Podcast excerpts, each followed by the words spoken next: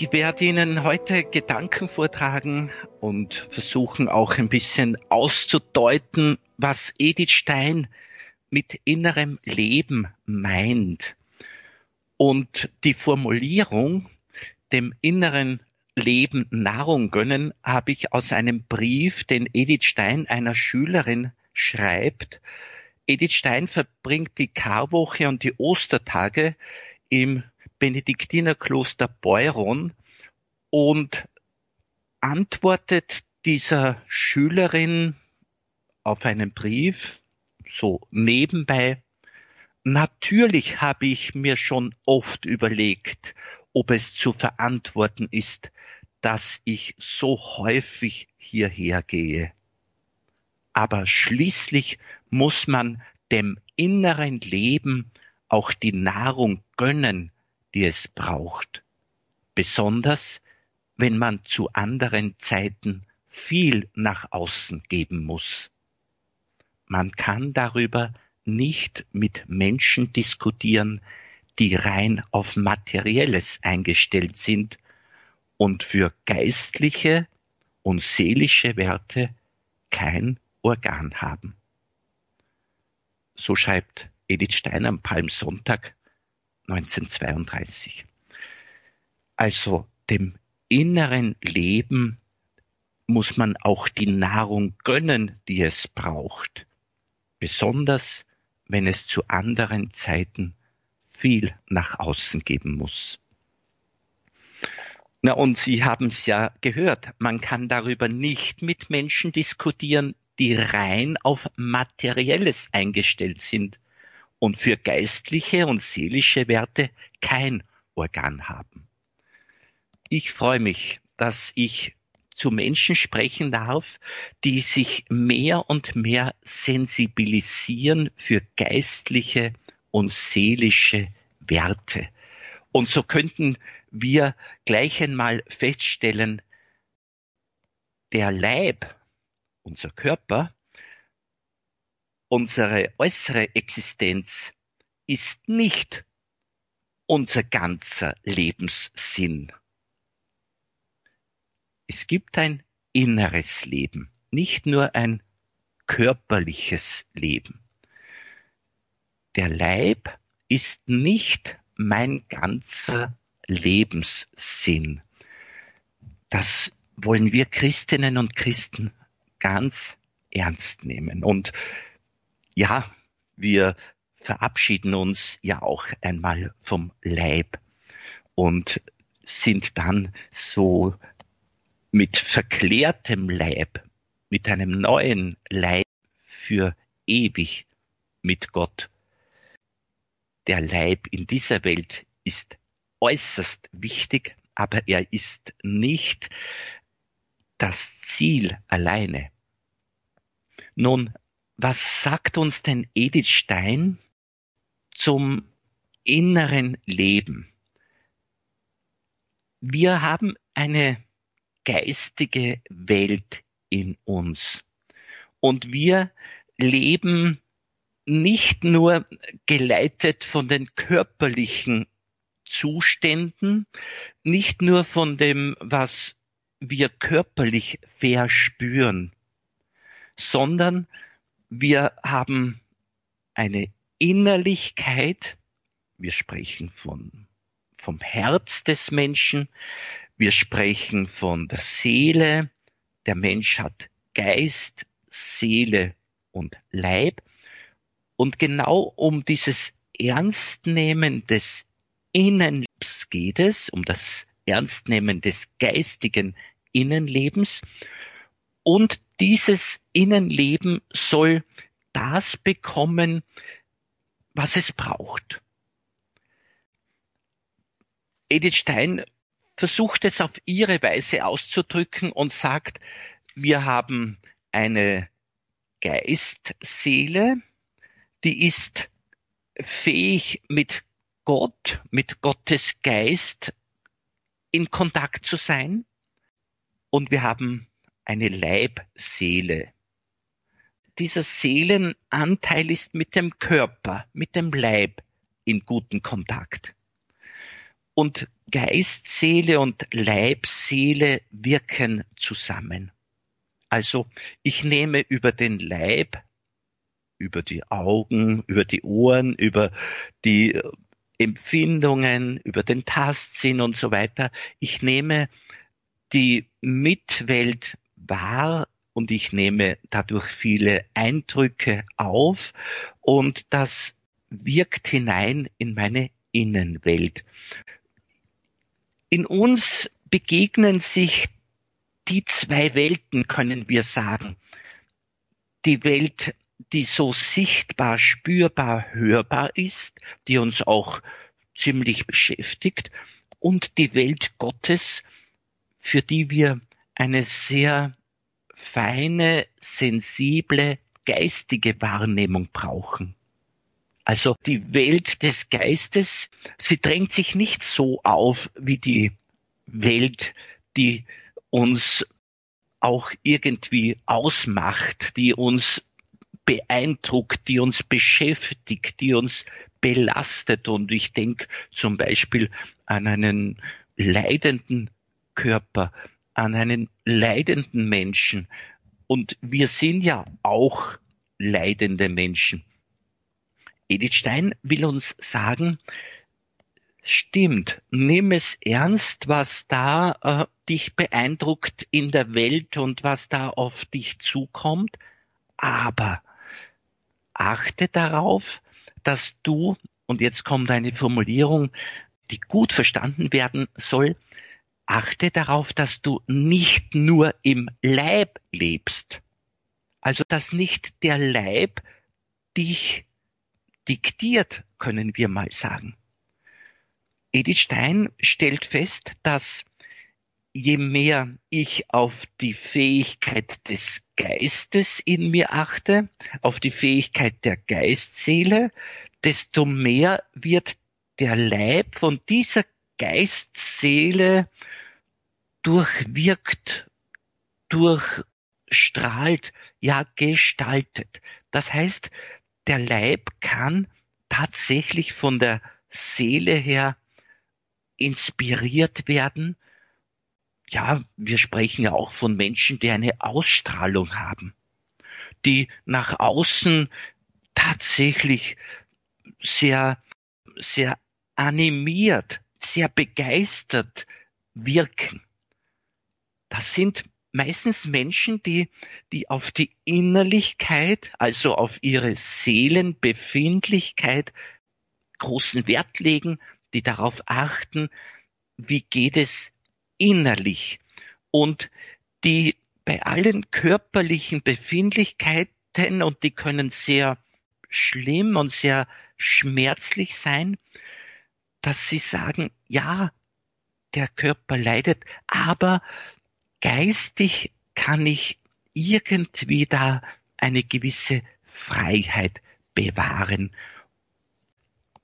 Edith Stein möchte uns ermutigen dazu, dass einerseits der Leib und der Körper ihre Bedeutung absolut bekommen und wir brauchen den Leib in dieser Welt, dass aber auch die Seele das Herz, der Geist in uns den richtigen Stellenwert haben. Geht es darum, dass auch, sagt Edith Stein, auch wenn der Körper leidet, es geht darum, dass die beiden in rechter Weise zusammenwirken und dass die Seele ihren Platz hat, ihren Stellenwert hat und der Körper seinen Stellenwert hat. Wir wissen ja auch von anderen geistlichen Autoren, dass wir sprechen können von einer inneren Quelle des Lebens. Die Heilige Schrift sagt ganz klar, dass wir ja Wohnung Gottes sind, dass wir Tempel des Heiligen Geistes sind und dass von dort her unser Verhalten, unser Reagieren, unser Wirken geleitet werden soll. Edith Stein sagt, achte darauf, dass du die Seele so die Herrin in deinem Lebenshaus sein lässt. Achte darauf, dass du nicht vom Körper alleine diktiert wirst. Nehme wahr, was im Körper geschieht, aber nehme auch wahr, was dich innerlich berührt, was dich innerlich bewegt. Nehme zum Beispiel deine Sehnsucht wahr, nehme wahr, was dich froh macht. Der heilige Augustinus sagt, die Seele ernährt sich durch das, worüber sie sich freut. Also was der Seele Freude macht, ist auch Nahrung für die Seele. Was dies belasten würde, im Sinne von erschrecken würde oder Angst machen würde, was die Seele verletzen und einengen würde, das ist keine Nahrung, sondern Bedrohung für die Seele. Und Jesus betont so sehr, dass die Seele keinen Schaden erleiden darf. Die Seele darf nicht verloren gehen für uns. Edith Stein hat durch Begegnungen entdeckt, wie innerlich lebendig sie sein kann. Da hat sie einen Herrn kennengelernt, den Adolf Reinach, der hat als Kollege von ihr die Taufe empfangen in der evangelischen Kirche und nachdem sie diesem Adolf Reinach das erste Mal begegnet ist, sagt sie, ich war nach dieser ersten Begegnung sehr glücklich und von einer tiefen Dankbarkeit erfüllt. Es war mir, als sei mir noch nie ein Mensch mit einer so reinen Herzensgüte entgegengekommen. Und dann sagt sie weiter, dass die nächsten Angehörigen und Freunde, die einen jahrelang kennen, einem Liebe erweisen, schien mir selbstverständlich. Aber hier lag etwas ganz anderes vor. Es war wie ein erster Blick in eine ganz neue Welt. Edith Stein hat durch Menschen, die die Innenwelt ernst genommen haben, die in ihrer Innenwelt praktisch die Verbundenheit mit Gott, mit der Transzendenz, mit dem Heiligen Geist gelebt haben, durch solche Menschen ist Edith Stein wach geworden. Sie war glücklich, dankbar. Es war wie ein erster Blick in eine ganz neue Welt. So können Begegnungen uns aufmerksam machen auf das, was unsere Seele eigentlich will, was sie erwartet. Und bedenken wir, ganz wichtig für uns alle ist die Stille, ganz wichtig für uns alle ist die Ruhe und die Besinnung. Wenn wir ständig beschäftigt sind mit äußeren Aufgaben, dann kann es passieren, dass wir wirklich die Einladungen der Seele übersehen, überhören, dass wir nicht Schritt halten mit den Einladungen der Seele. Jetzt möchte ich ein längeres Zitat der Edith Stein bringen, wo sie darauf hinweist, dass sie übertritt in die katholische Kirche aus dem Judentum sich vorbereitet und sie erklärt da einem Kollegen, wie es ihr dabei geht und stellt fest, ganz gut erklären kann man das nicht. Und dann hat sie den schönen Satz, jedenfalls habe ich in den letzten Jahren sehr viel mehr gelebt als philosophiert. Und dieses mehr Leben als Philosophieren, also das mehr Leben als Denken, mehr Leben als Reflektieren, mehr Leben als Diskutieren und Streiten und sich ständig von den Medien zuschütten lassen. Mehr Leben, das hat zu tun mit dem Kontakt mit der Innenwelt. Und da sagt Edith Stein, Es ist eine unendliche Welt, die sich ganz neu auftut, wenn man einmal anfängt, statt nach außen, nach innen zu leben. Alle Wirklichkeiten, mit denen man zu tun hatte, werden transparent. Und das eigentlich Tragende, die bewegenden Kräfte werden spürbar. Und dann sagt sie, wie belanglos erscheinen die Konflikte, mit denen man vorher zu tun hatte. Und welche Fülle des Lebens mit Leiden und Seligkeiten fast ein einziger, nach außen fast ereignisloser Tag in sich. Und wie seltsam kommt man sich vor, wenn man mit Menschen, die nur an der Oberfläche sehen, zu tun hat, als einer von ihnen lebt. Also der normale Alltag, können wir sagen, wird plötzlich mit einer Fülle des Lebens, mit einer Farbe, mit Inhalten gefüllt, weil eine innere Wahrnehmung, wir können sprechen von den Augen des Herzens, ein inneres Sehen uns mehr und mehr möglich wird. Und da braucht es nicht die besonderen äußeren Ereignisse. Nein, das Dasein, das Leben, der Lebensvollzug, das eigene Wählen und Entscheiden und das, jetzt kommt's, mit Gott im Gespräch sein. Das ist das Große. So lade ich ein, dass Sie so innerlich nachspüren mal, welche innere Geschichte haben Sie schon, welche innere Erfahrungen haben Sie schon haben können, damit die Innenwelt Nahrung gibt für das äußere Verhalten.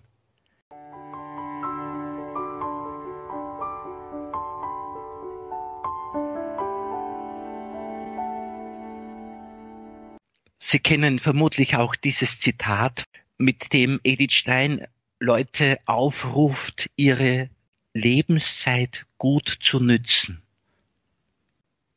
Man hat für so viele nutzlose Dinge Zeit. Allerhand unnützes Zeug aus Büchern, Zeitschriften und Zeitungen zusammenzulesen, in Cafés herumzusitzen, momentan nicht, aber vielleicht und hoffentlich bald in Cafés herumzusitzen und auf der Straße Viertel und halbe Stunde zu verschwatzen. Alles Zerstreuungen, in denen man Zeit und Kraft splitterweise verschleudert. Sollte es wirklich nicht möglich sein, eine Morgenstunde herauszusparen, in der man sich nicht zerstreut, sondern sammelt, in der man sich nicht verbraucht, sondern Kraft gewinnt, um den ganzen Tag damit zu bestreiten? So bei Edith Stein. Also bewusst sich Zeit nehmen, um mit der Innenwelt in Kontakt zu sein.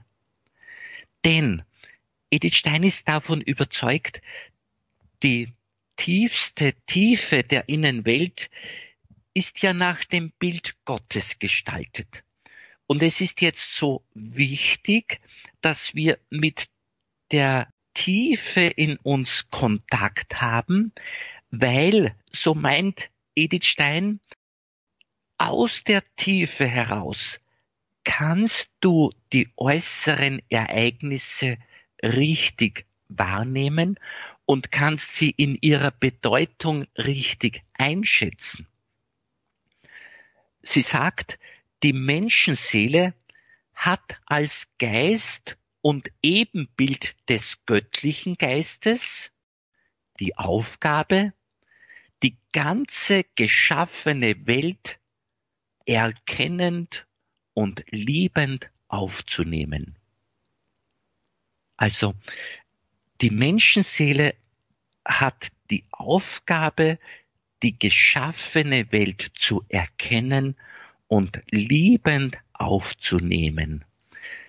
Wir wollen liebend der Mitwelt begegnen. Wir wollen natürlich auch kritisch der Mitwelt begegnen, aber wissen, dass alles von Gott geschenkt ist und im Geiste Gottes gestaltet werden soll. Im Geiste Gottes gestalten kann ich nur, wenn ich weiß, was der Geist Gottes will.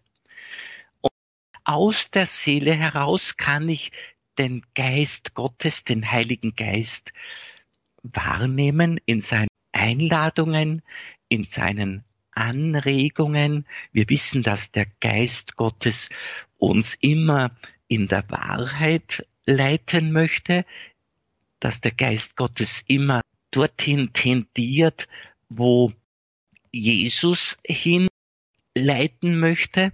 Der Geist Gottes führt uns immer in das tiefere Verständnis hinein der Gotteskindschaft. Der Geist Gottes wirkt immer Richtung Freude, Richtung Einheit, Richtung Versöhnung und Frieden. Also mehr ich auf die Innenwelt in mir achte, desto leichter hat es der Heilige Geist, mich zu inspirieren, mich zu animieren, mich zu motivieren. Desto leichter hat es der Heilige Geist, mich zu begeistern. Der Körper, der Leib ist nicht in der Lage, den Geist wahrzunehmen, aber denken wir an den Propheten Elia, der von Gott angesprochen wurde, nicht im Feuer und im Sturm, nicht im Erdbeben und im Donner und im Blitz, nein, im feinen Säuseln. Da hat Gott zu ihm gesprochen. So vertritt Edith Stein die Überzeugung, dass das Eingehen in die eigene Seelenmitte ein Hingehen zu Gott ist. Und dadurch, sagt Edith Stein, bekomme ich eine immer reinere und sachgemäßere Einstellung zur Welt. Es gibt eine ganz große Reihe von Autoren, die davon sprechen. Nur von innen heraus kannst du die äußeren Ereignisse, Zustände, Umstände und so weiter, Angebote richtig sortieren, richtig erkennen, richtig interpretieren. Du kannst nur richtig reagieren, wenn du seelisch sozusagen gut auf den Füßen stehst, wenn du seelisch in guter Verfassung bist, wenn du innere Klarheit hast, inneren Frieden hast, wenn du innere Ordnung hast, wenn du selbst innerlich ständig zerrissen bist, im Konflikt bist, Unordnung hast, dann kannst du überhaupt nicht wahrnehmen, wie es um dich steht und um die Umstände. Und so kann genau das ruhig werden, das sich sammeln, der Weg sein, wo ich mein Allerbestes in mir und das Angebot der Welt, das Angebot Gottes richtig wahrnehme. Edith Stein sagt natürlich, dass das nicht so ganz leicht ist und dass es auch eine Gnade ist, wenn wir mit dem Heiligen Geist schon gut zusammenwirken können. Und sie betont, dass wir es so nach und nach durch Übung erlernen können, dass wir eben, ein Wort Edith Steins, nicht nur auf natürlichem Boden stehen, sondern dass wir sozusagen auf Ewigkeitsgrund stehen, seelisch, und dass wir uns selbst und die Welt im Licht der Ewigkeit sehen. Das ist so das Große, dass wir nicht zu kurzsichtig denken, dass wir nicht uns in der Gegenwart verlieren, sondern aus dem Ewigen schöpfen und uns im Ewigen auch sehen, weil die Ewigkeit die vergängliche Welt beheimatet. Also wir sind in der Ewigkeit und nehmen nur zeitlich momentan wahr im Ablauf, im Rhythmus der Zeit, aber das Vergängliche ist im Ewigen geborgen. Und deshalb ist es so schön und so wertvoll und so förderlich und so entscheidend, dass wir mit dem Ewigen in Jesus Christus ist der Ewige in unsere Menschennatur gekommen. In Jesus Christus können wir teilnehmen am Ewigen, dass wir mit dem Ewigen gut zusammenwirken. Und die Seele hat sozusagen ein offenes Tor hin zum Ewigen. Die Seele ist kontaktfähig mit dem Geist Gottes. Die Seele hungert nach dem, was ihr adäquat ist, was ihr angemessen ist, was ihr entspricht. Das ist nicht unsere Wahl, das ist die Gabe Gottes, dass unsere Seele Ebenbild Gottes ist. Und deshalb wird sie unzufrieden bleiben, wenn sie nur vergänglich bekommen würde. Und deshalb ist das sich ausstrecken nach dem Wort Gottes, nach dem Geist Gottes, nach der tiefen Gemeinschaft mit Jesus in den heiligen Sakramenten. Dieses Ausstrecken nach dem Ewigen ist die angemessene Nahrung für die Seele. Jetzt möchte ich das noch ein bisschen bestätigen mit Worten der Edith Stein. Nämlich die christliche Seele, sage ich jetzt einmal, empfängt die Eindrücke von der Welt. Aber sie wird nicht unmittelbar nur durch diese bewegt, durch diese Eindrücke. Sie nimmt sie entgegen, diese Eindrücke, ist aber selbst in der Höhe und somit in Gott verankert. Und aus ihrer Verankerung, aus ihrer Verbundenheit mit Gott kommt die entsprechende Stellungnahme der Seele. Also die Seele ist im Zentrum mit Gott und von dort her sieht sie die Ereignisse, die das persönliche Leben betreffen und von dort her gestaltet die Seele. Da sagt Edith Stein, die geleitete Seele horcht mit eben diesem Zentrum nach oben zu Gott hin, empfängt von hier, von oben die Weisungen und lässt sich von hier aus gehorsam bewegen. Wir dürfen ganz im Sinne Jesu vom Vater her, von Jesus her, vom Geist her uns die Situationen anschauen und mit der Weisheit und mit der Kraft des Heiligen Geistes Betonung liegt auf Kraft, mit der Kraft des Heiligen Geistes gestalten wir. So ist Edith Stein davon überzeugt, sie war auch auf einem Wachstumsweg, auf einem Vertiefungsweg und sagt, je tiefer jemand in Gott hineingezogen wird, also je tiefer jemand mit Gott verbunden ist, desto mehr muss er auch in gewisser Weise aus sich herausgehen, das heißt in die Welt hinein, um das göttliche Leben in sie hineinzutragen. Und eintauchen in die tiefe Gottesgemeinschaft in unserer Seele führt uns dazu, dass wir auch auftauchen in der Welt und in der Welt praktisch Zeugen des unsichtbaren Gottes sind, weil unser Leben ein Zeugnis wird dafür, was sich in der Tiefe der Seele geschenkhaft ereignet. Und vergessen wir nicht, wir werden ständig ernährt. Aus der Seele heraus werden wir Nahrung für unser Denken, für unser Alltagsbewusstsein bekommen. Hören wir auf die Seele, denn die Seele hört immer auf Gott.